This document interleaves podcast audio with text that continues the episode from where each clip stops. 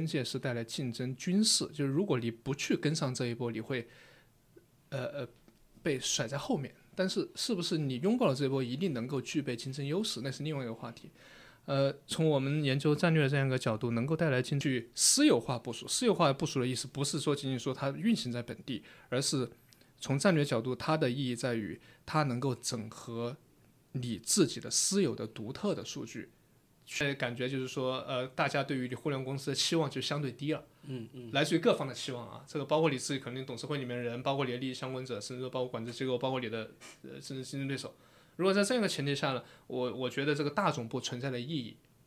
是需要需要需要重新考虑的。所以我是从这样一个社会的这样一个变化，呃，然后从从这个总部本身的这个定位组。但是在过去几年不存在了，嗯嗯，明白吧？这所以所以这个你不你在你观察不到阿里的战略的这一段时期里面发生了很多变化，这里面肯定有不同的原因，但是都导致你观察不到战略。嗯，我觉得他们现在战略一定是极度迷茫，嗯，一定是一定是极度迷茫。但是大家要知道，比在战略上获得竞争优势更重要的事情是获得合法性。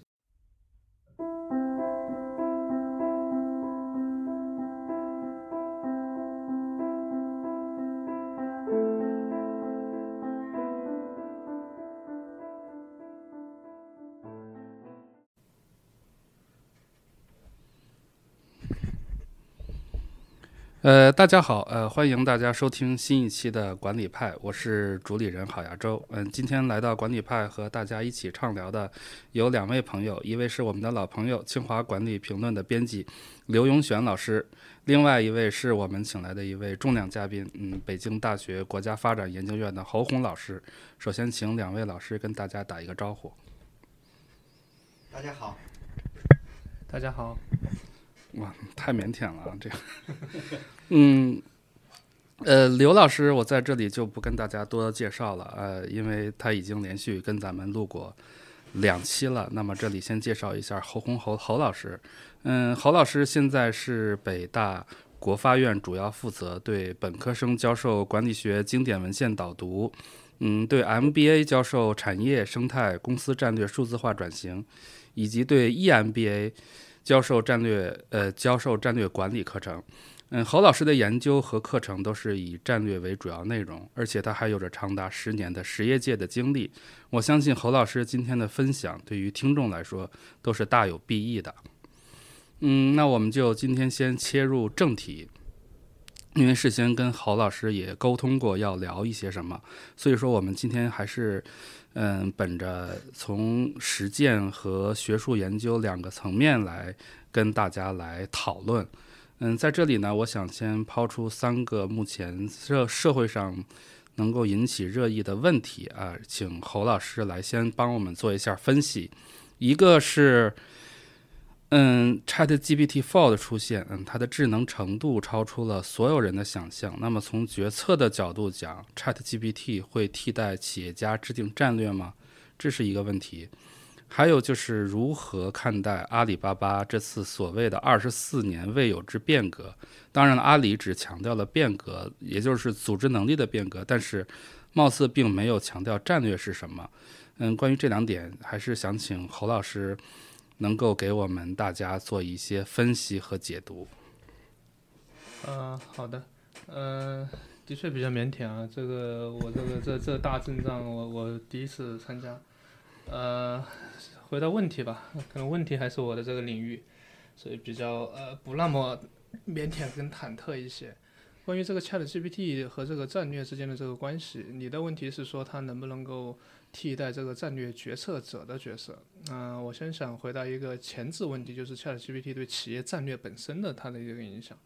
呃，当然这个产品本身形态在演变啊，但是我想强调的是说，在目前状态下的这个 ChatGPT，它是作为一种技术，和我们过去看到了很多的，包括云啊、大数据这种技术一样，本身是没有办法给企业带来竞争优势的。它会，它很重要，不带来竞争优势不代表它不重要，但是。得明白它的边界是带来竞争军事，就是如果你不去跟上这一波，你会，呃呃，被甩在后面。但是是不是你拥抱了这一波，一定能够具备竞争优势，那是另外一个话题。呃，从我们研究战略的这样一个角度，能够带来竞争优势的前提是说，你必须具备你所有但人家所没有的。所以，如果是 ChatGPT 是目前这个状态，它仍然只是一个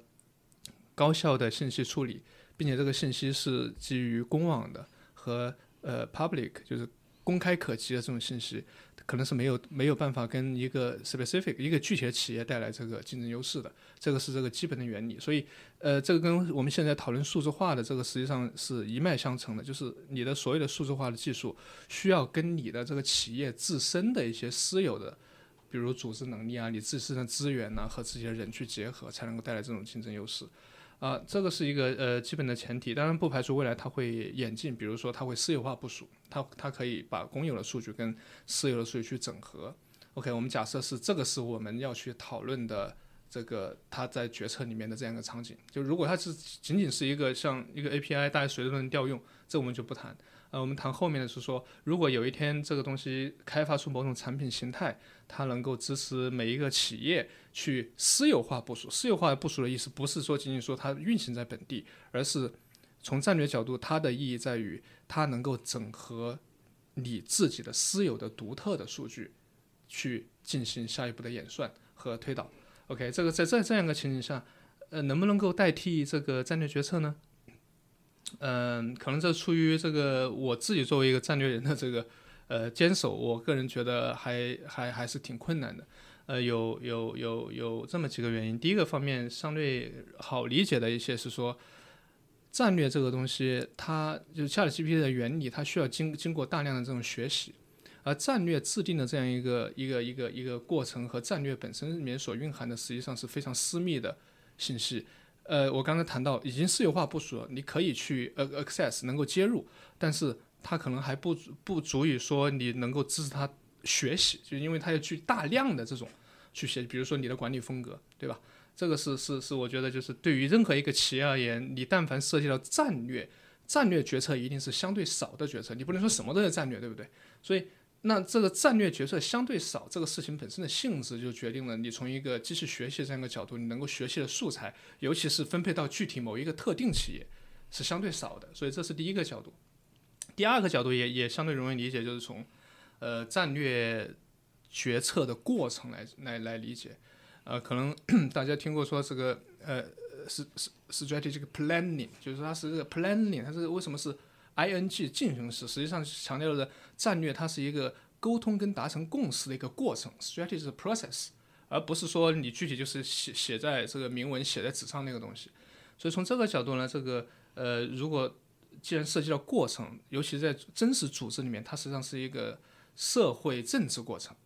而不不是一个单纯的一个一个一个 rational，就是叫叫理性思考或者说推演做题的那种过程。所以这个过程本身。啊，我相信 ChatGPT 是是相很难去替代的，但是它有很强的这个辅助性的作用，那个就不用说。这个比如说你的实习生，你可能不用了，你是做竞争情报分析的这个信 data collection 这样一个环节，可能非常高效了。这些大家都能够理解，我就不去进一步展开了。呃，这个是从这个嗯两个相对容易理解的一个角度。呃，我觉得尤其在中国这个这个环境下呀，这个老刘也是这方面专家，我想谈的就语言这个东西，就是这个语言这个东西啊，就是。呃，为什么谈语言？这个是这个顾名思义，L L M，对吧？你是一个基于语言学习这个东西，我不是这方面的专家，但是对于中国战略这个理解呢，就是说，在中国这个环境下，尤其是在这个中国的这个传统背，这个这个传统文化这种轻盈的这这种背景下去做战略，其实很多事情都是非明文的，就是就是这个其实大化之不仅是战略这个问题，整个中国的这个 Chat GPT 的这个应用在中文语境下都面临一个跟语言相关的问题，就是。中国人是讲究词不达意的，对吧？你你是凡事是要留白的，你是讲意境的。你写古诗，你体现出来那个东西，实际上是，你你不能够说太透的，对吧？你的你的画画上面你也不能够，你你必须要留白。所以这个是想谈的，就是在西方不一样，西方是规则制的，就所有的西方的规则都是明文的、透明的，然后是无歧义的。所以这这个这个东西就是在中文语境下跟跟跟英文语境下，当然，比如说我们现在觉得啊，百度好像它的那个哎能力怎么就没有那个强？呃，这这个大家也可以说啊，基于微博数据训练出来的，为什么是这样一个 model 那一种人设？其实这个除了说这个你选择了这个呃微博或者说一个具体的场域之外，其实整个中文这就作为一种语言和这个中国人这种表达习惯和他的这种文化的这种呃底蕴，实际上是导致的一个问题，就是说你你你你你没有办法去把这些信息全部透明化，数学除外啊，你因为你谈的是战略嘛，所以战略我觉得是特别适合这样一个一个情景的，所以不完全性就是这种表达的不完全性。呃，如有可能会阻碍这个 Chat GPT 在这样一些领域的应用，这个是是是是往小里说，你说是具体是战略；往大说，可能是整个中文世界。我们就是说这个小的这个战略。呃，在这个里面呢，这个不完全性又可以进一步的去拓展到我们理论里面谈到这个合同，就是合同的不完全性。呃，为什么要谈到合同这个话题呢？实际上是想从这个战略的原理上来说啊，就一个企业它为什么会有战略，实际上是因为这个世界上存在着种种不完全性。这个不完全性，其实在理论里面是指的是市场的不完全性。如果这个市场像经济学家就新古典经济学家描绘的那样一个完全市场，就价格信号就能够协调一切供需，不不存在战略，也不存在任何企业的竞争优势。所以企业有战略这回事儿，就是因为这个市场上存在的种种不完全性。那这个不完全性很很大程度上就体现在你没有办法把你的意图、把你对需求、对供给。对你的联盟的这样一些合作伙伴的这个意图，充分的用这个这个这个明文，这个准确无误的用数学的方式表达出来，这个是战略的前提。OK，如果这个东西都全能够全部能够表达出来，信息是一个完全对称的这个世界，呃，就不存在战略了。如果我们承认这样一个全前提，实际上也就承认了 ChatGPT 的能力的边界。OK，我我我我回应到这里这个问题。老老刘有什么要说的？昨天正好，昨天晚上我老婆跟我聊这个问题，我简单说一点，就是我觉得，呃，你用 AI 嘛，用这个觉得你面对的是，如果是一个呃不可变的世界的时候，就是我们假设这个事情的发展是连续的，对吧？因为我们用的是历史的这个数据，那它决定了你。你能够想到的，你能够预测的，它其实是在某个轨道上面的。但是我觉得战略它应该是做不同的东西，是你可以创造新的东西。所以我觉得这个是，嗯，GDP 无能为力的地方。我我我记得这个侯老师之前也讲过这种，嗯，对产业的这种塑造是吧？那你你你你基于既有的这种数据的去分析，它只能让你在之前的这个结构里、之前的这个游戏规则里面，呃，做的很好。但是你要想弄一个新的东西，我觉得它，嗯，能够帮助的可能很小。就我我我想起来，就是人讲这个这个巫术啊。就讲这个巫术，就是用火烤这个肩胛骨，肩胛骨有裂缝，然后我根据这个裂缝来确定这个狩猎的方向。就说这个随机的世界，你用随机的行为比较好嘛。那 GDP 它可能会产生一些想法，就这些想法呢，可能是你没有想到的，但是呢，它会不会发展成什么样子？就是它只能给你一种启发。就是说一种参考答案，但是最终还是需要我们去做出做出判断。所以我觉得后面就是大家可能对这个制定战略要求的能力会会更高，因为这个 GDP 可能就把大家放到了一个新的台阶上。呃，但是大家都在这个台阶上，你你有我也有。对吧？那这个时候其实就是大家和这个 GTP 去赛跑，看谁跑得更快，谁能做出更好的战略。那那我比你厉害嘛？所以这个是我就我我昨天晚上就是和和我老婆聊聊这个事情。我我 我想说两句啊，就是刚才看何老师书架上有一本书嘛，叫《冷眼看 IT》嘛，就那本书是嗯，大概是。十几年前，嗯的一本书，那本书其实当时很有名，很有名。那他当时在美国的学术界和实业界是掀起了一段大讨论的。嗯，其实他他大概的意思就是说，当时他这本书原名应该叫 “IT Doesn't Matter”，对吧？IT 不再重要。对，IT 不再重要。其实我们能不能，比如说当呃，能不能说现在 ChatGPT 是不是就是说从语言上来置换一下，呃，把 IT 换成 ChatGPT？之后，那么就是说，是不是它会成为一种企业内所必须要具备的能力，或者它企业一定要去投资做做做的这么一个事情？所以这个还是挺好的。这这个这个是显然的，就是我刚刚说，即使它只是带来竞争军事，嗯仍然是很重要的。如果你没有这个东西，那就意味着被淘汰。就好像说，你现在都已经是发电了，你仍然还要用这个这个这个油灯，那嗯样效率，你的工作时间你就没有没有那么长，对吧？因为你的你可能晚上你就就为了保护眼睛你不工作，那这样对于生产力和生产率的这种，如果在这种竞争条件下，你肯定就会被淘汰。所以 ChatGPT 我认为就是，呃，它可能很快的就能够到达这种状态，就是变成了一种泛在的这种生产要素。嗯嗯呃，这个可能今天中午跟嗯是是我班上一个同学，但他也是产业界的一位朋友，他就他他他他就观察美国那边的跟中国这边 ChatGPT 的这一一个一个一个一个区别。这个我们目前网络上很多讨论都是在讨论供给侧，就是说啊，你这个百度的这个能力是怎么样的，谁的能力是怎么样的，然后那个你看人家 GPT 三、GPT 四五都快出来了，那个是怎么样？但是呢，他今天提的一个视角，我觉得呃非常非常重要的是从接纳者、接纳者 adopter，嗯，从从实际上一个技术它的这个快速接纳，不是说像我们这些哎开通个账号这种接纳哦，它是 business，就是你怎么样去。你你就好比说一个一个技术的渗透，IT 技术渗透一定是渗透到其他行业里面，每一个工厂、每一个办公室里面都有计算机的时候，这个是比较恐怖的，对吧？所以 ChatGPT 其实我相信它的这个渗透的速度，我是指这个在各个行业垂直的这种对于 productivity 这个角度的渗透啊，这个实际上是 ChatGPT 的需求侧。就我们现在谈的都技术，就说哎，你这个模型怎么样的？这个这个先放一边。就是我比较 surprise 或者 surprising 的是，在美国看到的，就是他跟我传递这些信息，就是已经有大量的这样一些呃企业行业的在位者都在基于 ChatGPT 这个东西来开发自己的业务、开发自己的应用、开发自己的新的商业模式。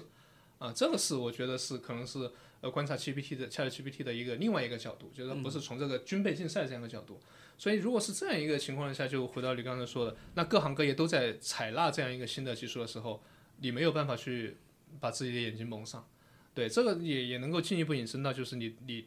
它怎么样影响战略，这可能是另外一个角度，它不是说直接去影响战略决策者个人，它它只有它会影响到你所面临的竞争环境。就是你的竞争对手都用这样这这样那个这个时候，你可能你思你你你在思考竞争策略的时候，因为你竞争策略是要基于竞争对手的行为嘛。那如果说你的竞争对手的行为是基于 ChatGPT 的时候，你可能就你你你可能就要重新思考，哎，我怎么样看待竞争对手？他有可能在产品啊，在商业模式啊，在自己的决策流程上啊，做什么样的创新啊？这个可能也是一个一个一个间接的角度，能够去去就是把 ChatGPT 这个因素引入到你的这个战略决策这样分析过程来，呃过过程中来，这不是说直接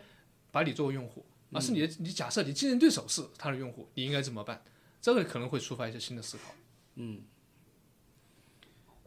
那咱们开始还要进入第二个问题，刚才问您第二个问题，哎呀，这个 有点微突然啊。对这个阿里这个这个事儿，我我我我不是特别了解，但是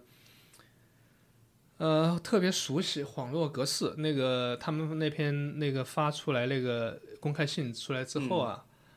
嗯、因为我以前是在中国移动移动集团公司做战略的，我就摘了前面两段话发给我以前的老领导啊，这个也是呃老战略人了，呃一位女士，后面加了四个字叫做似曾相识。呃，就是说，就是说，这个是他们那个对于这个变革的这样的呃动机的描述，包括什么一加三加一加几加 n 那我都忘了。那个一加六加 n，对，就是这这这这样就就跟我们当时在中国移动去处理，呃，这个也是集团内部的一些问题，去做所谓的顶层设计。嗯，摆阵型，简单的说，这个那一是什么？那三是什么？那 n 是什么？一一跟三跟 n 之间的关系是什么？谁是我们当时记得非常清楚，我们当时讨论谁是主力军，谁是新生力量，对吧？主力主力军跟新生力量是关系是什么？还有牵引者这样一个角色，呃，这些词儿啊，这背后都是实际上是有一些政治的这样一些考虑的，呃，实际上是要去把自己这个集团内的内的这些呃力量啊，要去有一个整体的定位跟排兵布局。呃，所以从这个这个事情本身的性质，我是非常非常非非常非常理解，就是就是从一个集团发展到这样一个呃时间点点上来说吧，你需要去呃重新呃整整整编一下你的盘子里面的盘盘一下你盘子里面的这个东西，然后呢，你需要去把总部的定位说清楚，这点很很关键。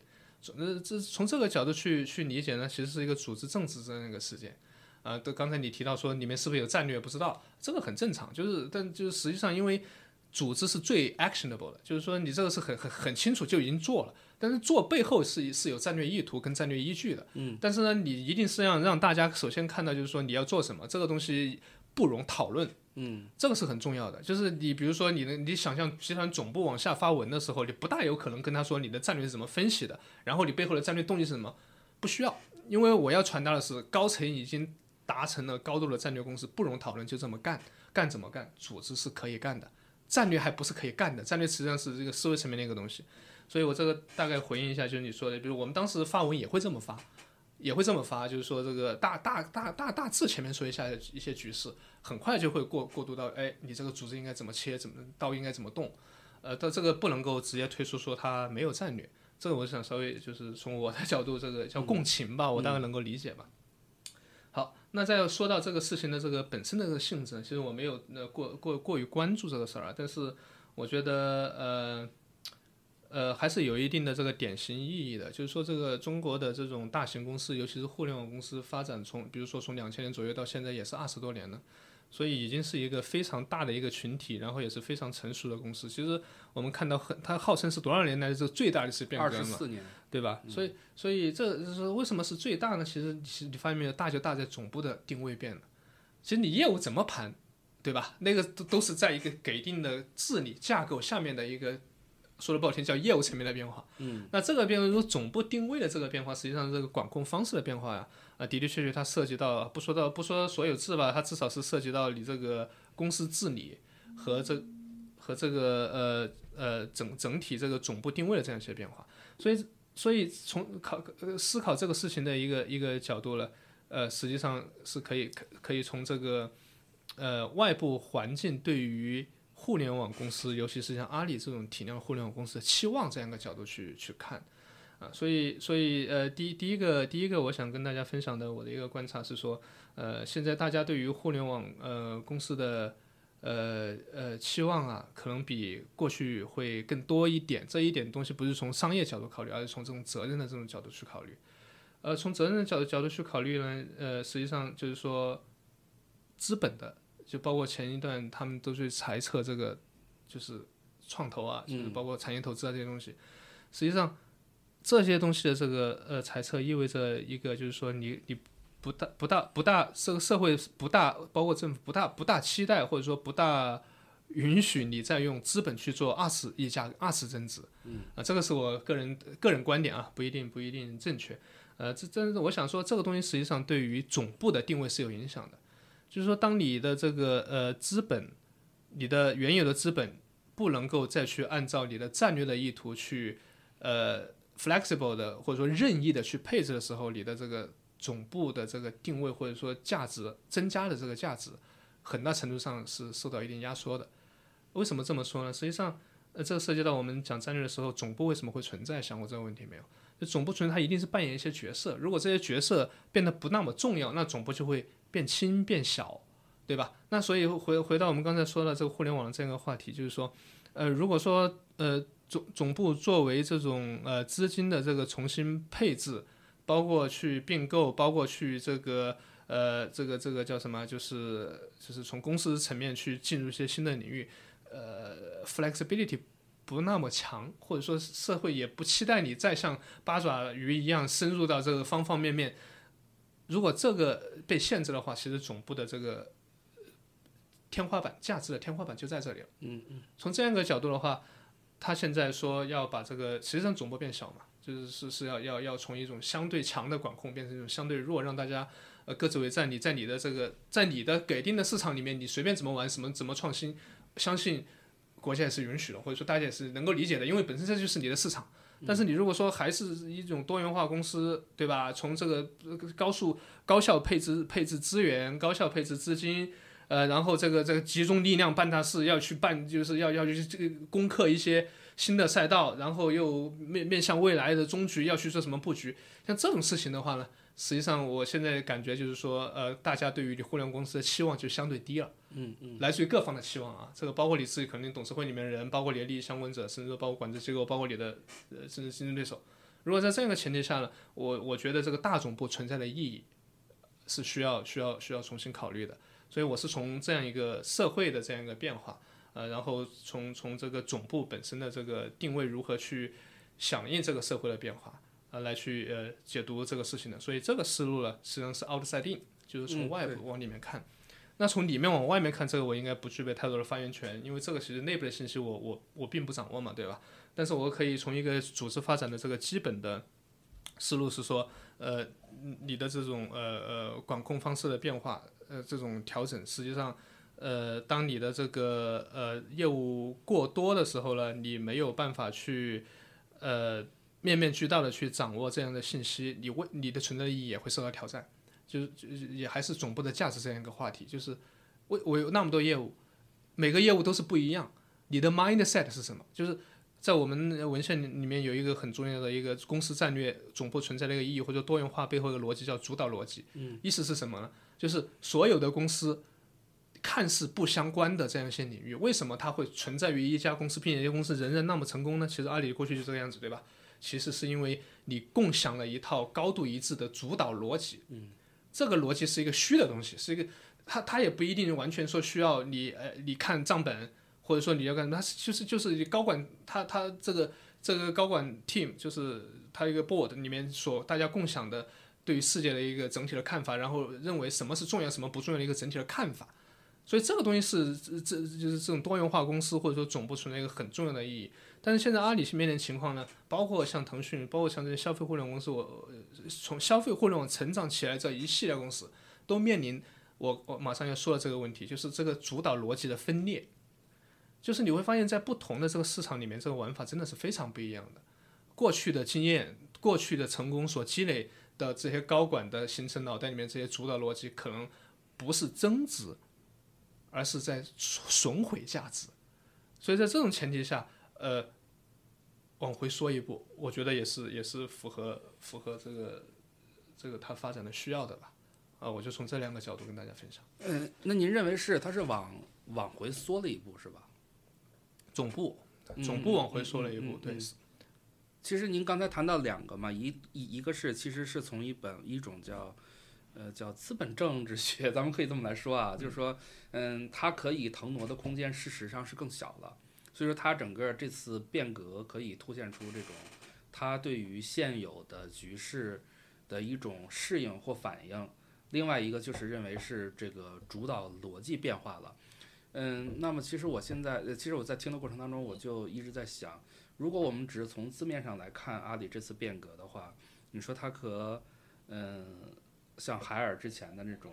类似于这种生态式的变革呀，或者是嗯。就是京东的叫竹林计划，竹林计划是不是已经夭折了？咱咱也不知道。就是说，反正他们也都提提提过啊，实际上是有是是有一点点像的，嗯，但是呢，阿里又没有用又用这种生态式的表述，它还是用一种传统的表达，叫多元化嘛。我觉得这个是非常不一样的，这个对吧？嗯，呃，阿里是刻意不用生态，甚至生态这个词儿本身在阿里的字典里面已经变成了经济体了啊，就是所谓的新经济体。经济体这个词儿仍然出现，但是也被淡化掉。我觉得它就是刻意在呃淡化这种所谓的统一性。你看，我就我我为什么我前面说那一段特别清楚了，就是他在第一段说，其实你这这个他的这个这个公开性的第一段一定是就是 however 最后后面一定是重要的，就 however 之前一定是要变化掉的。嗯。所以你看他在第一段里面谈到的是 one company，嗯，就一个阿里或者什么样，这是他过去的。做的大大量的工作都是围绕这样的事情，不是说你说海尔说的这种生态，嗯，它仍然是海尔的生态嘛，对吧？嗯，所以它即使说群龙无首啊，这是，但是它仍然是，哎，灵魂仍然是张首席，对吧？当然现在变成呃周周总了啊。就 anyway，就是说，呃，但是现在这个呃，我感觉到我个人读他那个东西啊，就从他那个谋篇布局前面讲了他们过去怎么样走成一个 one company，然后后面说变。实际上，我就读出来，就是它实际上是在淡化说你整体是一个大的生态，一个公司级的这种生态。其实公生态也是分层面的嘛，有公司级层面的生态，有业务级层面的生态。可能它的一个业务生态，它已经已经非常庞大了啊。所以，那过去我相信它作为经济体，包括我分析它的财报，看它上市的时候，我一直跟踪啊，就是它上市的时候的这个这个这个 statement，然后包括后面发发布的各期财报，对于它整个集团版图的这些描述，都是非常具有这种协同性啊、有机性啊，包括什么这个呃商业操作系统啊，上面长得什么样这些，我相信接下来的财报可能这一套话术都会有所变化。大家可以继续观察，这个是我个人的猜测啊。因为过去的这个东西是是跟它前面的总部定位是 match 的，是是是是一套话术，这个是要自洽的。如果你的总部定位发生了现在这样的变化，实际上你的整体的给投资者展现的价值创造逻辑需要另外一个故事。这个故事怎么讲？大家可以在这接下来的它的最新的财报里面再继续观察。对，那就是说，如果他是刻意的不去强调。生态的概念，或者说，因为因为前两天我还问一个朋友，嗯，就像您说的，就是阿里其实在强调，在呃前几年在制造一个经济体的概念，事实上在呃他们内部也是有一个，也可能是不太愿意再把这个词也也再提一提，对对吧？因为因为其实不管生态经济体这种提法，在这个语境下，嗯，不一定合适，对对对对，很不合适。嗯，所以说就是他们现在又提出这种多元化，嗯，就像你说这个这个故事怎么讲，就是就是他还是回到那种传统的多元化的公司那种财务上的那种追求财务上的一种东西呢，还是说，嗯，他真的是要面对未来产业发生的未来，要去做一些大的一些变化，即使总部就像您说的总部定位发生了变化之后。我从这份报告里其实也不是看得很清楚啊，就是为其实还是还回到那个问题，我没有推测出或者推导出它的战略有可能是什么。总部放权这个东西本身其实就是一个战略变化，就是呃或者说叫授权吧，就是说阿里过去。呃，怎么说呢？你说他的战略到口碑到底怎么样？这不好说啊。就是包括把一些很很很很有成功可能的事做砸，包括把他收购来的这个创新的种子全部变成了 不创新的，等等这样一些东西啊。所以这个这个，我觉得可不可以把它理解成这个对于过去的一个反思？嗯嗯嗯。我我我觉得这可能也是也是某种程度上的负责任吧。就是这个这个是相当于让让大家这个跟张首席当时说的这个群龙无首啊，让这个下面的这个自组织啊有有点像，但是我觉得没有张首席那么那么呃那那么那么极端，因为它的这个单位还是相对大的，不像张首席说这个几个小三板就能组个舰队，那几个人就能那什么，那还是还是不太一样。呃呃，但是他们可能是有一个共同的这样一个，这个其实之前跟你讨论过，就是组织跟战略的关系啊。对，就是说你这个战略到底是制定出来还是演化出来的？对，那自战略到底是这个呃根据这个市场响应的一个一个一个一个安排呢，还是说你集团高瞻远瞩的一个一个一个 intention，就是是是 vision 还是怎么样？这个其实都是可以可以讨论的啊，可以都都都都存在，并且我不认为说这个。让你演化，或者说我上面不做战略，不不给你这个很明确的说约束，你们边界是什么？我我不认为说这个东西就就就不叫战略了。其实不做什么东西也是战略，不做是一个很重要的战略。对，就有时候做做做多了之后，其实那个战略的质量就会就超出你的边界了，就是最优就最优的这种边界嘛。所以你关心的问题，反复还是关心的问题，就是说。它是不是就是一个财务管控型的公司？是不是变成一个从过去的我们做战略人的一个偶像，是吧？人都成了一个哎呀，就像 KKR 一样的，我就是这个分配一下资源，搞成一个像投资控股公司那种。对，嗯，这个我不去呃猜测啊，但是我想一个呃企业管控模式的变化，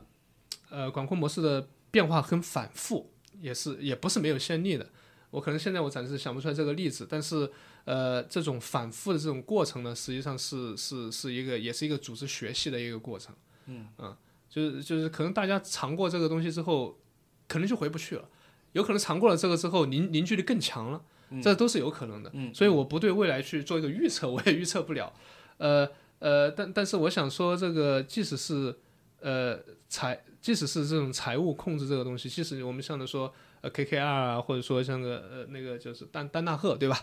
呃，其实仍然有很多东西是总部可以去做的，不代表说它就真的就只是一个像像像像像投资公司一样，那还还不太完全是这样的。那投资公司那个是一个非常新的，完全以资本为导向的，包括有一些投资公司，包括我这周去君联资本去聊说，他们的赋能除了资本赋能，还有管理赋能，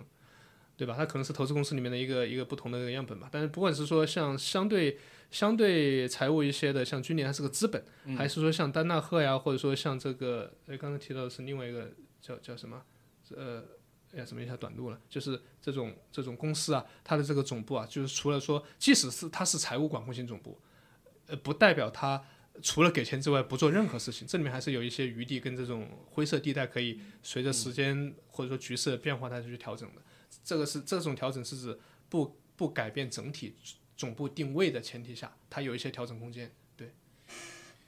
就是刚才那个侯老师 说到战略是不做什么，你知道我今儿想立刻想到什么吗？嗯，就是今儿那个下午在我那儿，我跟你说那个余承东那个事儿。嗯，余承就是今天新闻嘛，就是华为不是好像是昨天开了个什么会嘛，很明确说他不造车嘛。余承东好像就是在他们是是那个新生社区里说了一句话嘛，怎样怎样的。其实不造车就可以认为是华为的一个战略嘛，他不去做什么嘛。对对这个这个，我觉得要要分清楚这个战略的对话的对象。嗯这个包括结合到你刚才第一个问题说 ChatGPT 能不能够替代战略，就是呃，包括你后面接着要问的问题，一个战略陈述应该是怎么样的？其实这里面都是战略有不同的功用。嗯战略战略分战呃战略制定、战略执行、战略包括规划、包括管理，后面一定还有一个很重要的一个战略沟通。所以你沟通的内容这个东西呢，其实是选择性的。包括华为说的这个东西，它是说给一些人听的，对吧？嗯包括阿里这个信写出来，其实呃，它这个肯定也对内，同时也对外，对吧？嗯所以我想说的就是说，这个呃包括这个 Chat GPT 说为什么很难，就是他学的那些外面说呃对 announce 的这些战略，对呃，不一定是这个企业真实的这样一个逻辑。对，OK，嗯老刘有什么想补充的？那个呃侯老师刚才说那个似曾相识嘛，就是他把那个发给他的这个之前的老领导，那个老郝也把那个发给我的时候，他也说了一个似曾相识。哦你这个似曾相识是什么？不是我这个似曾相识就是什么呢？就是，嗯，他这个和海尔当当初那个就太像了，就是海尔十几年前所做的那种事情嘛，其实就就就很像了。所以说，我就说我我我我一看就，我就觉得不太像，就是对，可能是因为什么呢？我我对阿阿里还有一个另外一个一个一个就是期待，就是增名之后，事实上阿里的战略就一直，在我看来就是，可能是心理作用啊，就是像我们这代人可能确实受他们那些人的影响稍微有点深了，就是觉得增明之后，阿里的整个的战略就就不再那么吸引人了啊。我觉得是这样啊，就是说，呃，你把它分为三段。那、嗯第一段战略一定是重要的，嗯这个包其实就是草创啊，嗯，或者说包括这种建立江湖地位的这一嗯对这个阶段，一定是重要的。对，呃，但后面呢，当你建立了江湖地位，你能够靠资本碾压的时候，还要战略干什么呢？嗯呃，这个是可能是有一些人，比如说像呃腾讯号称是投行嘛，对吧？对对 投行思维嘛，对，就类似于这种，包括阿里当年战投这个风光也是基本上是是扫货，反正有钱嘛，对吧？对，所以从这个角度来说，我把一切不确定性全部买下来，就没有不确定性了。就我刚才说的，战略的前提是不完全性、不确定性，这些东西都没有了，我不需要战略啊。对，OK，这个可能是是第二个阶段嘛，对吧？所以这个你大概能能够就是你刚刚说感受到，哎呀，好像这个也没什么战略思维或者什么，经常会出现，就是感觉无处不在。对但是你问他战略是什么，可能也说不太清楚，就这种感觉，对吧？所以这个是印印证你的这个这个第二段的这个、呃感觉。那第三段可能就是我想说的，就是大环境的变化嘛。嗯，就当大环境变化的时候呢，就我刚才说的，你资本的触角你就你就得收缩了。嗯，呃，所以刚才也用这个角度去解释了这样一些变化。呃，但我想说，也能这也同样也能解释你为什么在这个阶段你仍然观察不了战观察不到嗯，当年你观察从真明这个角度观察到战略，对，是因为这是响应。嗯，战略是什么？战略是主动布局，嗯我战略一定是以我为主。但是在过去几年不存在了，嗯嗯明白吗？这所以所以这个你不你在你观察不到阿里的战略的这一段时期里面发生了很多变化，这里面肯定有不同的原因，但是都导致你观察不到战略。就是呃，说明整个战略，第一个它是受企业自身发展阶段所影响，第二受环境影响是很大。但是就是我为什么跟老刘说，当时看到那个时候我就似曾相识，我还有一个感触就是，嗯，当初海尔海尔做这个事儿的时候，做这种生态化也好，做人单合也好。它的舆论环境远远没有今天阿里发出那个信之后所遇到的舆论环境这么好。当然了，咱们可以从公关层面来这，么好，对那个时候海尔其实是受质疑的呀，嗯，他他要拆嘛，一点点拆嘛，他其实是他其实是要他是受到一定程度质疑的，他不像阿里今天发布这个事情之后，你会发现。呃，大家都在说好，当然这个咱们可以把公关层面因素都跑都都都去掉啊，这个这个是没有办法的，人家就是有钱嘛，这个，嗯，我是说就是说是指是不是另外还有一种可能就是外部的一个认认知也在一在这些年中一一直在变化，在变化，比如说像海尔当初做这个事，做人人单合一也好，做什么事的，他是不是？嗯，我我我也不能说超出认知，他可能是做了一个和那个时代不太相符的事情，嗯，他可能会遭到一些舆论的什么。那么今天阿里做的这个事情，恰恰是这个时代，就像你说，他响应的，他响应的很对。海尔当初那个他不是响应，他主动去做的，这是一个很大的区别，有没有可能？我不太了解海尔当时的背景啊，嗯就是要不郝老师你介绍一下，你跟踪海的时间比较长，最早人单合一提出的背景是什么？我不是指张首席这个背景，是海尔公司的这个背景。那段时间大概是因为那那一段时间其实是，嗯，我从从因为我从资料上来看嘛，因为我也是要从通过通过资资料来看嘛，其实，嗯，海尔面临着一个问题就是叫官僚化，就是你会发现整个企业的组组织的这个效率没有那么高了。没有那么高了，他就他就要想，他就要想办法去做这个事情。只不过，其实我就在一直考虑的是，为什么就是大家在面临同一件，其实所有企业都面临这个事情，为什么那个时候张瑞敏会想到要用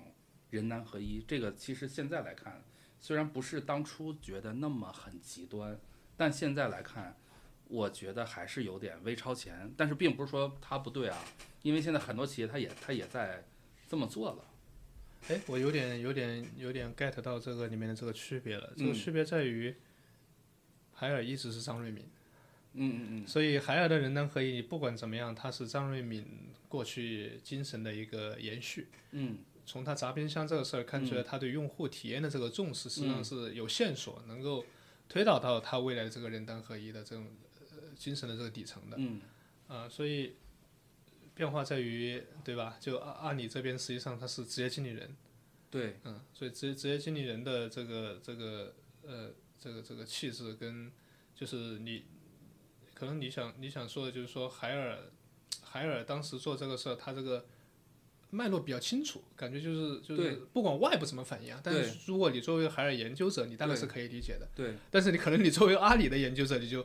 哎忽然觉得有点突然，稍微有点突然，对吧？对对对就是这样，这种所以很突兀嘛。对，所以这个突兀可能是来自于两个方面，一个方面是我们说的这个环境本身是突变的。嗯啊，另外一个可能就是我刚才说的，你内部的这个 leader leadership，、它可能也有一个断代。嗯，这两方面可能解释更充分一些吧。嗯听你俩讲那么讲讲这些，我我我倒是想做一个推想，我觉得他现在还阿里真可能只是一个组织变革，甚至是它体现的某种可能是战略的迷失或者说是缺失。就我为什么这么讲呢？因为，呃，几年前的时候我写个文章，我也讲过，就是说这些互联网公司大家都在跑马圈地嘛。对吧？都在这背后可能是缺少一种战略判断力。然后刚才这个侯老师也讲到这一点，所以我我我我就对这个也也更更有信心。另外，从组织的角度来说，一个企业它时间长了之后，规模大了之后，它的活力，尤其是一些比较中间层的一些老人，他的活力一定会下降。因为我记得前一年腾讯其实它也一直在想办法解决活力的问题，解解决老人的问题。所以有一些我们也能看到，有一些老人就去了他投资的公司嘛，啊，所以那阿里他之前嗯的战略呢，刚才讲到就是他会是不是呃真的有一个主导的逻辑？我我我我我我不是很确定，因为我觉得他有些业务能也是在他自己这个衍生出来的，像像蚂蚁、支付宝的蚂蚁是吧？所以我觉得呢，那那个时候呢，他的一批人可能并没有打造出一个很强的战略能力，然后现在这几年的变化又很大，那接下来怎么办呢？可能这么大一个体系也很难有人去再去做整体的设计和规划，然后这个阶段呢，我觉得反而可能到了一个就是说组织带带战略的一个阶段，就是。如果说前面是战略决定组织，可能他有这种期待，就是说我我把权力给到下边的人，那大大家去想办法，说通过这种组织，通过活力呃的提升，让大家自己去找自己的战略，找自己的路，那这是我的一个一个一个推断。呃，回回应你刚才说这个他们那个主导逻辑，我这个主导逻辑实际上是有所指的。就接下来你可能也会聊这个问题，就是阿里的平台思维。嗯。所以，所以你刚刚提到说支付宝啊、蚂蚁啊，它可能是延伸出来的，但是它的后面的思维是一样的。所以你但凡是这种事情能够成的，它都成了。什么意思呢？就是说平台这种思维、这种商业模式，并不是放之四海而皆准的，但是有一些地方它就是能用。如果在这些领域呢，它的主道逻辑是 OK 的，但是。很不幸，这个平台这个时代也翻过去了。产业互联网跟那个消费互联网的这个本质上的这个不同，其实就体现在这一点。而这些不同的这个地方，可能是未来大家都看到了这个增长点。所以我说的这个主要逻辑，实际上就是这一点。嗯，当然他们其实也也也也也试图在不改变这个像不不做出像现在这么大的变化的背景下。去变这个主导逻辑的，我我作为一个平台的研究者，我是观察到的，就是去平台化，就是张勇也好，阿里的财报里面也好，刻意的在去平台化，啊，这个我是我是曾经观察到的，但是这个看起来好像还不够，就是就是就是，对，就是当然说围绕着平台这样一个商业逻辑，后面还有一系列的呃资本逻辑啊、政治逻辑等等，这是一套，但它核心仍是一个平台这种商业逻辑。我我是觉得可能呃需要打破的是这个东西。哎，我我这里我倒倒是想这个问这个侯老师，因为之前也听侯老师讲过一些，因为最开始侯老师在这个产业界嘛，其实相当于是参与制定这种平台战略，然后研究平台到研究生态，所以我我我就特别想。请你讲一讲，就是说平台的这段这段历史，对吧？无论是从理论上还是从实践上，然后到现在刚才你讲到这个去平台化，我觉得因因为这个过去大家每一个人都在谈的事情，呃，我觉得现在可能到了一个新的段落，可以去回顾一下这个这个历史，以及我们从这里边可以学到一些什么东西。我觉得这个很有。呃，这个话题挺长啊，这个。但我挺愿意分享，但时间 我不知道够不够啊。就是说，我对平台肯定是有感情的。这个，呃，呃，我今天吃饭的时候提到这个江其平老师，嗯，哎呀，这个真是说来话长了。这个，我江其平老师不是研究平台的，但是他是研究个性化经济的，这个你应该知道。后现代经济、异质化经济啊，这些。我不知道为了听造造了特别多的词。对这个，我不知道这咱们这听众里面有没有这个读过江其平老师那个叫做《后现代经济学》一本非常晦涩的一本书啊。这个当然我不敢说我研究经济的，但是我我为什么从这里开始谈起呢？实际上，平台经济的兴起，它的前身，或者说有一个人打了一个很重要的前奏，不知道大家还记不记得长尾理论？嗯，克嗯呃不不是克里斯滕森，克这个叫克里斯呃安德森，对对对对，克里克里斯安德森对。今天我的本科生的课上面其实有一篇论文就讲到大疆跟有一家公司叫这个 Three D 二三三 D 二，嗯嗯，都是做无人机的，而安德森就是另外一家三 D 二的这个创始人。对，然后呢，很不幸，这位互联网的先先知在这个经营企业的时候被这个对吧？是被像大疆这种没有互联网思维，嗯，他就是依托这个价值链，依依托这个深圳的产业集群，依托他的这样一个一个快速迭代，就就就把三 D 二就就打得着着不着北。所以这个实际上就是这这这这个是呃就最近这些年发生的事儿，实际上就是说你的这种先进的思维啊，其实是有局限的，对吧？你越来越多的是强调这个 开放 community leverage，就是说你是生态嘛，你要 leverage 这东西，而价值链或者说像大疆讲的这个，包括像苹果，它不号称这个是无人机的苹果嘛，嗯，软硬件一体化整合的这些能力，这些是很很很传统的，就是制造业研究那些东西，那跟平台思维实际上是隔了一个代际。但是从这个这个案例上来说的话，实际上就是你看可以看得到平台思维被打败了。OK OK，这这这个是其实这个时间点。那回到说为什么谈到这个江其平老师呢？其实上我说我挺感谢这个江其平老师，是因为我当时在电信行业的时候，我就是看的那一本书。然后电信行业大家能想到存在了几几几百年吧，这样一个封闭的这个这个这个非常标准化、归一化，大家都是追求这个百分之九十九点九九九九九的这种严格性，就稳定性压倒一切的这样一个行业。我，我应该说我是相对早把这种个性化的这种思维，后面以及这个随着就是就是围就围绕着就是说怎么样去实现个性化，怎么样去把这个这个电信管道基础设施的这个能力，能够去把它支撑起一个呃，在在未来这个用户需求更多样化的这个是这种场景下，能够让它仍然焕发新春，这是一个战略思考的呃的这样一个一个角度。所以我当时是是从这个角度切入平台的，就是的确我的这个 context 实际上是是战略，呃是战略跟以及这个这个这个移动互联网，当时实际上是移动互联网，呃，所以从从实践的这样一个一个角度呢，中国移动的这个移动梦网，可能呃九零后应该是没有印象的，对，应该八零后应该都我还是有印象。对对其实它就是一个早期的一个平台这种形态，它出现的比比现在很多互联网平台都要早。嗯，所以所以这个说当时在中国移动做这样一些东西，呃呃算就是我呃贴金的话说呢，算是这个国内最早一批。呃，真正说在一家平呃平台公司，可能这个说法往这相当于是往这个像运营商贴金了啊。但 anyway，当时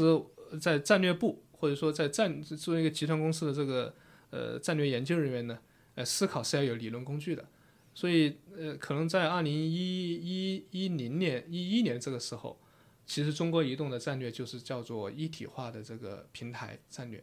这个既包括了基础设施的平台化，比如现在的云，也包括上面业务形态、商业模式的这种平台化。所以这个是是是我最早跟这个平台结缘的这样一些呃一些一些脉络吧，但是呃，我现在因为如果如果大家现在关注我公众号，可能发现我里面已经没有太多平台的这个东西了。是这个的确也是，呃，呃，因因为我从实践上也意识到平台的局限性。然后我进入学术界之后呢，我现在可能也是在批判平台这个呃理论本身的这个基本基础的一些假设。啊，这个要展开说可以说很多。那从这个实践这个角度呢，呃。呃，这个是失败案例啊，这个不一定光彩，但但是我也想跟大家分享，就是我可能呃也是国内最早一批呃接触过所谓的叫做数据交易市场这个，其实现在这个词儿非常火。我接触的时候是一一五年，一五年这个应该隔现在也隔了七八年了。然后我我我问仍然停留在产业界做做做呃大数据啊，做 AI 啊这样的一些同事，我说。我们现在这一波跟过去有什么不一样嘛？大家如果如果注意的话，现在仍然有很多人在谈这方面数据要素流通啊，数据交易市场啊。然后然后我的同事告诉我说，实际上没有变化。所以说这故事仍然在在在继续啊，有就炒这个东西肯定是有它背后有一些有有有有需求才有人去做这种事儿嘛，这个我们就不谈了。我谈我的失败，就是就是我当时从移动集团出来之后，有机会说去呃从一个公司整体的呃角度去考虑怎么样去以平台为核心去构建这样的生态。啊，这里面有很多要素啊，其中其其中这个数据要素啊，包括这种平数据交易平台啊，还包括像 IT 的这种呃数据资产管理啊，这种等等这样一些解决方案，到企业内部的这些都其实都是在一盘棋里面，都是可以考虑可以 leverage 的。但最终这个蓝图失败了，当然有很多这个组织原因啊，包括组织政治啊，包括治理架构等等方面原因。但是反思我当时制定这个战略，可能就是因为迷信的平台。啊，这个呃是要真诚的这个 反思跟这个呃抱歉，呃，在这个这个这个过程中，你就会发现，你真的去走到市场上去看，呃，你所设计的这个平台的多边用户的时候，你会发现形形色色，每个人都不一样，这个叫异质性。就是当你讨论平台的时候，谈网络效应的时候，你是是一个同质性假设。尽管我说刚才说从江启平老师的这个意志性这个长，包括安德森的这个长尾理论，哎导让我对平台这个东西产生了最初的兴趣。但是你真正的去回到平台理论的这个所有的文献里面，所有平台讲过的成功故事里面，上面的那些玩家其实一点都不生态，什么意思呢？那些玩家都是平台的附属，这个我称为叫平台中心主义。比如苹果，它的平台很很牛，但是他在意他的 A 他的他的 App Developer 具体是谁吗？他不在意的，他就是个 API。你这个呃呃，甚至会出现平台的这个每每个 iOS 每次升级都会有大量的 develop application 倒掉，对吧？像这这这种做法，实际上就是简单的说，平台实际上是把平台上面的人或者他的合作伙伴异化掉了。所以这个是是是是一个跟现实就两个有有有有两个 bug。第一个是有些人他就天生他就不不愿意接受你这个理念。你比如说数据资产，为什么我要上我要把我的数据交给你呢？为什么我要跟你去交换数据呢？仅仅有利益，但是利益只不过是一个维度。比如说我担心的涉密问题，对吧？还有我担心的说呃平台失控的问题，责任怎么怎么归属的问题，还有包括我的身份问题。我是国企，我是央企，我不能够出任何关于数据泄密的问题，这些已经是非经济的考量了，对吧？所以这这这些问题呢，实际上是是是是所有在平台的这个故事里面是欠缺的。所有这样一个平台的你的故事都会认为平台是这个世界的中央，然后我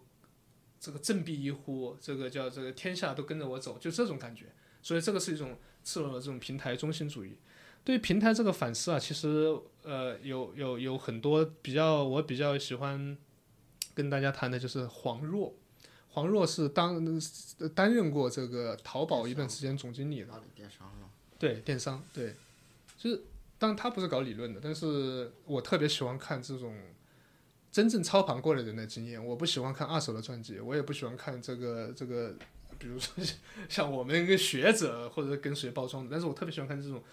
比如 CEO 自己写的呀，或者说这是真正当操盘过业务的。就他他当时他有观察就就就就特别有趣，现当时一定会被人骂的狗血淋头。我现在跟大家分享一下这个他的当时这个观察，他观察了就是我们当时认为平台都非常好，包括你平台能够解决很有效率的问题，平台能够解决用户体验的问题，比如说你的淘宝上面多了一个旺旺，这个多好啊！从用户角度很好啊，对吧？从从从从卖卖家角度可能也很好，但是从阿里角度一定是最好的，因为这样对它的生态更更那什么。但是黄若作为淘宝的这个总经理，他他的角度非常奇怪，他说。你有没有考虑过商家为此带来的成本？一个中小商家要二十四小时，比如他可能后台有考核的，比如什么多多少个小时之内要回复什么之类的。如果说这这个这个一个 A P P 一个功能的这种加进去，可能给用户体验从八十分到了八十五分，但是对于一个小商家而言，他可能要单独雇佣一个人来时时时刻来守着那个旺旺啊、淘宝上面那样一些呃这个消息要回复，如果不回复，平台会惩罚他的。他说：“如果这个实际上有大量的这种社会成本在里面，就是说对于中小企业而言啊，他要承担很多这种社会成本。但其实你对这个平台的好感，实际上是给给了淘宝的。所以这里面就涉及到很微妙的利益分割，谁负担什么样的成本，谁得到什么样的收益这样一个问题。所以这个其实是一个现在我我个人很感兴趣的，就是一个利益相关者，一个平台。我不是说平台它的客观存在，你没有办法否定它，但是我们思考平台可以有不同于平台理论和我们过去所熟知的那一套故事的逻辑。这个逻辑是更生态，而不是平台。所以这里面涉及了一个很很很很很大的一个误解，就平台跟生态的关系。我们大部分的人是听着平台生态的故事长大的，或者说我们对于生态的理解是建立在对于平台的崇拜之上的。我们把生态实际上就是把平台是当成了生态的前提的，但这个并不是。从理论上来说，从现在学术定义上来说，从我个人的研究上来说，平台很重要，但是生态并不一定是基于平台，尤其是不是基于。像你过去基于网络效应去运作这种平台，平台可能是后于生态的，什么意思呢？就是你首先你要去满足用户需求，这个是没问题的，但平台可能就是你满足这个用户需求的一个工具。平台中心主义的另外一个我说的叫做平，这个叫什么叫？嗯嗯，手手里拿着这个锤子，全世界都是钉子。这个是我为什么说说阿里的这个主导逻辑会愿意遇到遇到一些问题。当你持着这个逻辑看待这个世界的时候，认为你这是是这个世界中央的时候，很多事情就就就就不 work 了。而而而现在我我我我我不能够否定平台的存在，这是这是这事实很显然的。所以我提倡的叫平台工具主义，就是把工具的东西归工具，目的的东西归目的。你的目的不是说要要建一个平台，平台只不过说 business 的一个工具嘛，对吧？所以这个是是是现在其实包括说利益相关的理论。那公司存在的目的是什么？其实这个是阿里，我不知道跟这变革有没有背景，有没有关系。但是实际上是我能够觉察到一个新深深层次的一个 struggling 的一个地方，就是他怀疑自己存在的目的。就是阿里过去如此成功，他可能自己把自己催眠了，认为自己哦就是个新物种，我无所不能，我那个什么银行不变我变，呃我你不变我让你变。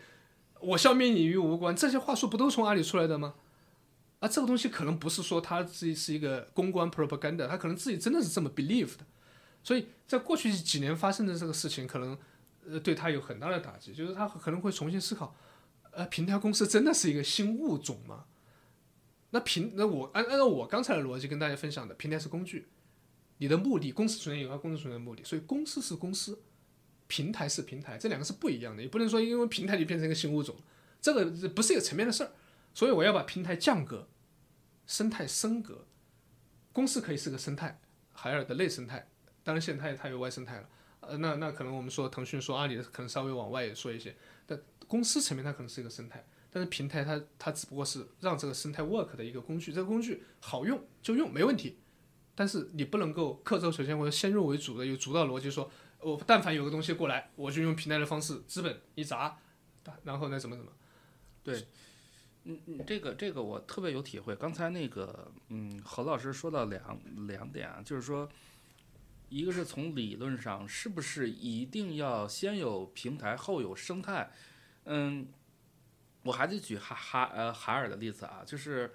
嗯，海尔是没有平台的，它是没有，它是其实当它醒悟的时候，或者说当他意识到，呃，某些事情可能已经错过的时候，事实上大平台已经都起来了，像什么京东啊和阿里都已经起来了。嗯啊呃，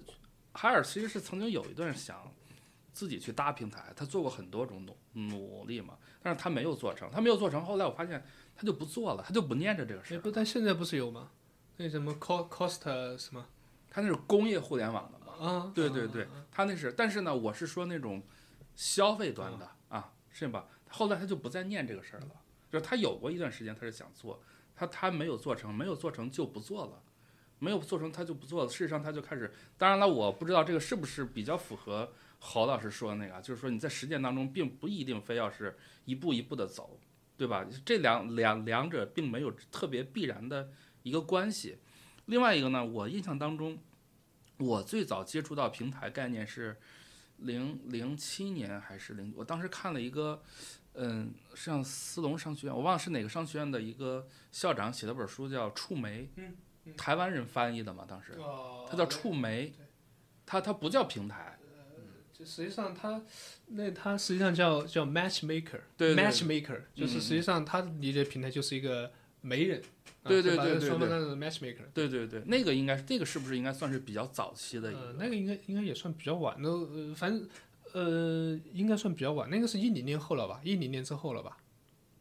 没没有没有，我我印象中应该是零八年还是零几年？OK，嗯，我最早看到的也是 MIT 的一个，嗯当时还是白皮书，嗯就是我当时在呃呃移动做项目的这个时候，呃，对于平台的理解每个人都不一样，所以学术的一个作用就是统一语言，嗯嗯嗯，定义很清晰，界定很明确，这个你你得服，这个学术搞这一块还是相对科学的。对，所以当时我就那拿着那个白皮书，给项目组的所有人，大家就基于这个 terminology，当然这个也是我进入学术界，就是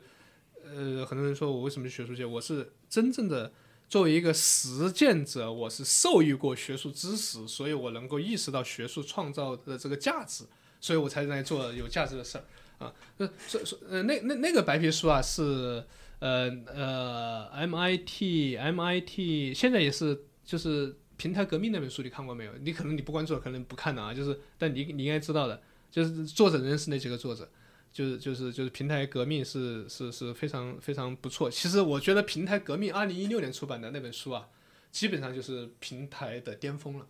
这个巅峰不是指智力的巅峰啊，是指这个这个这个这个这个这个 story。可能过了二零一六年之后，哎，那几本书啊，你会发现这个平台的大佬啊，就是搞学术的，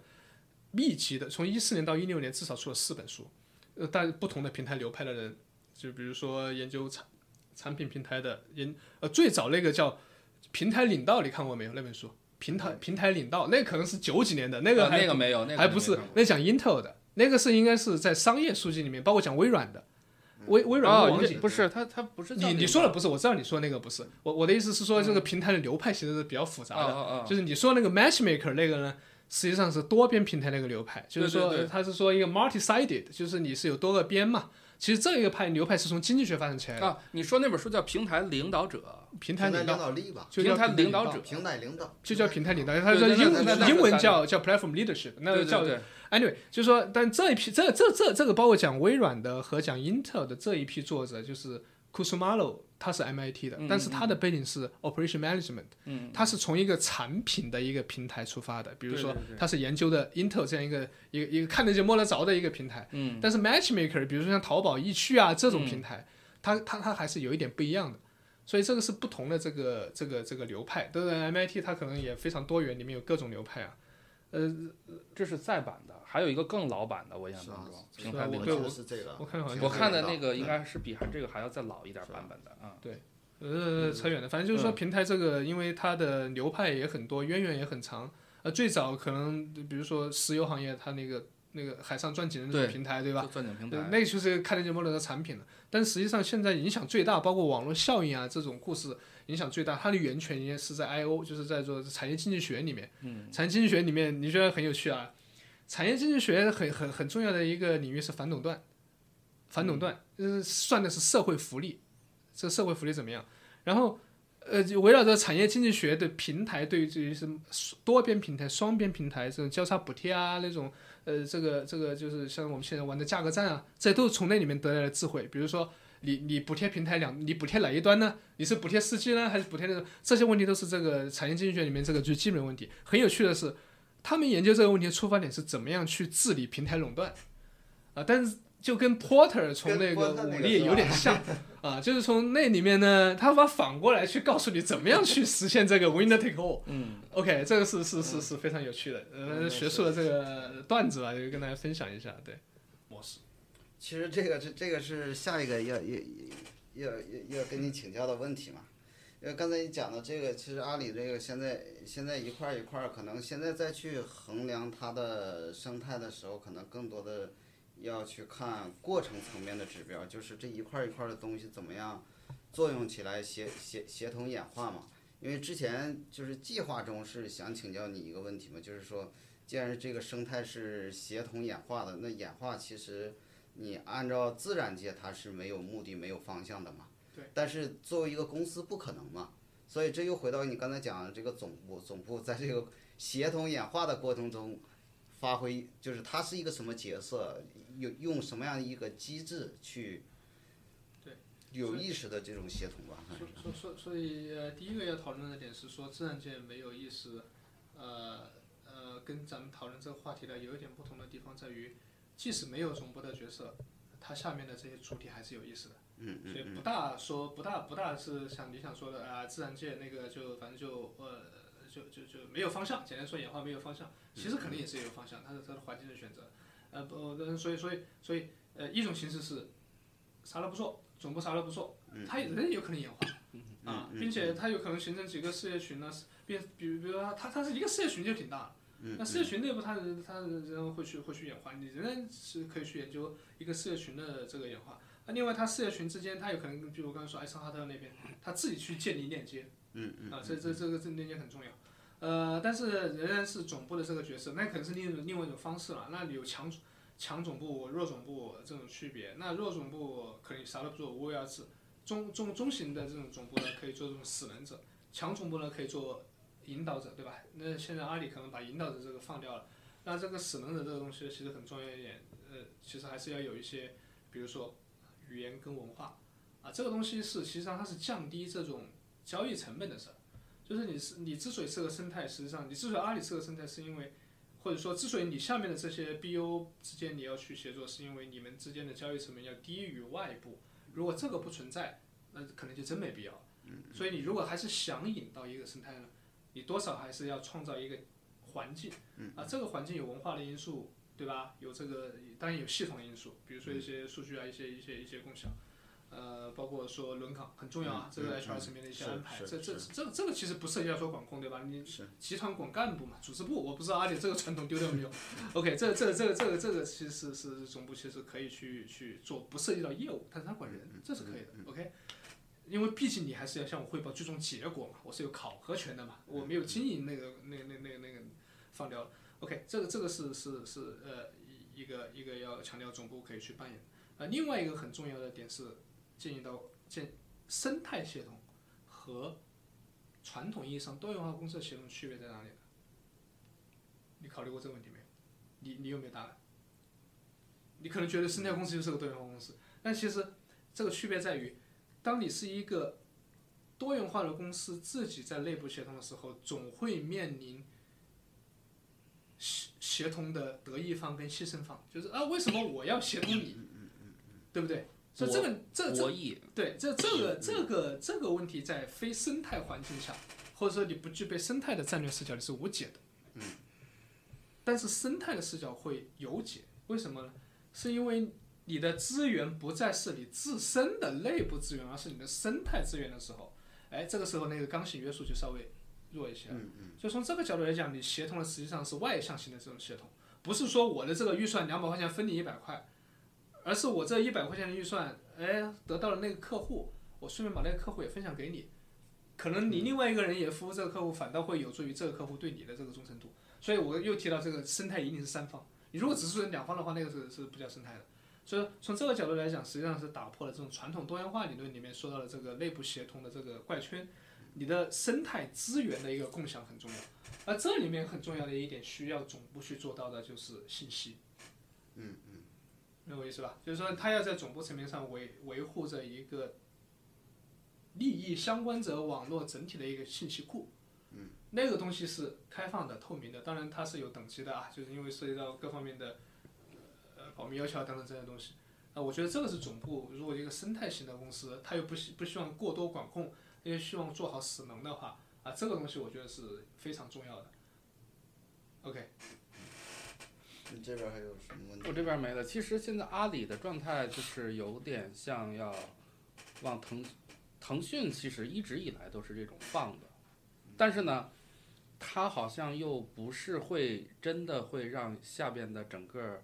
呃，就是事业部啊什么的，让他们很自自由的去做。比如上次咱们看的那个新闻是什么来着？成立八个月被砍掉的那个。那个虚拟现实还是什么？什么一个一个团队？对啊。这个其实我也没太想明白。嗯。哎呀，腾讯的问题在于，腾讯以前是赛马机制嘛。对啊。现在赛不动了，没资源了。就是它，就是它不能跑出来了嘛。对，所以腾讯也是需要改变的，就是它它。如果没有赛马，因为赛马它是一个自组织，就是就内内部竞争，然后就相当于有一个筛选机制，所以不需要决策，你们筛谁筛选出来就就 OK 了。呃，但现在如果没有赛马机制，那腾讯过去这种放的这种风格就会有问题。对啊，啊、所以所以这个那腾讯它怎么样去确保自己有这种就是在总部层面有这种 power 或者说有这种 intelligence 能够去去填补因为赛马机制被拿掉带来的那一部分的这个落差呢？我不知道。就是这个对这个就是我刚才说我也没有想明白，就是说其实并没有看到特别大的变化，就是嗯，包括所以现在跟腾讯的情况跟你前面说的阿里看到的战略其实是类似的，他们都在响应一些变化，对见招拆招，嗯，把棉呃过冬的棉袄留下来，开是裁剪不需要的。呃不，没有必要的这种这种面向未来的，这不是那是很就就今年年初的时候，过年的时候，说我是上了 MBA 课的时候，就拿出来这个东西，就你就会觉得，哎呀，中国最增长最快、最有前途、市值最高的公司没有未来了。他认为没有未来了，就是你不要跟我谈机遇，这马化腾原话嘛，嗯这是很恐怖的。嗯呃，我觉得他们现在战略一定是极度迷茫，嗯，一定是一定是极度迷茫。但是大家要知道，比在战略上获得竞争优势更重要的事情，是获得合法性的。嗯，对，也就是他得说到这里了，这个可能还没有说到我们搞战略的 啊，去跟我们那个腾讯去支招啊，你没有这个什么，没有那个，还没到那一步。呃，这个还有更多 priority 在前面等着他所。以他那个科技向善其实就是这个解决这个合法性问题的一个一个方式吧，我觉得。不知道，就是这些企业现在都是，我觉得，嗯，侯老师刚才说的特别好，他全是在全是在响应，全是在响应，嗯嗯嗯，巨头都在响应，这么说起来，反倒是未来这种中小型企业更需要对像我们这些。对对对，嗯，行吧，咱们今天聊了，哎呦，我看一下不，就三小时吧？两个半小时，啊，可以啊，可以，比较到位今天。行吧，那我今天我先跟观众朋友说一句结束语，好，那就是很感谢侯红老师，哎，也感谢我们的老朋友清华管理评论的刘永贤老师，呃，今天一起来和我来录制这一期的节目啊，那咱们下一期见，好，再见。好，再见。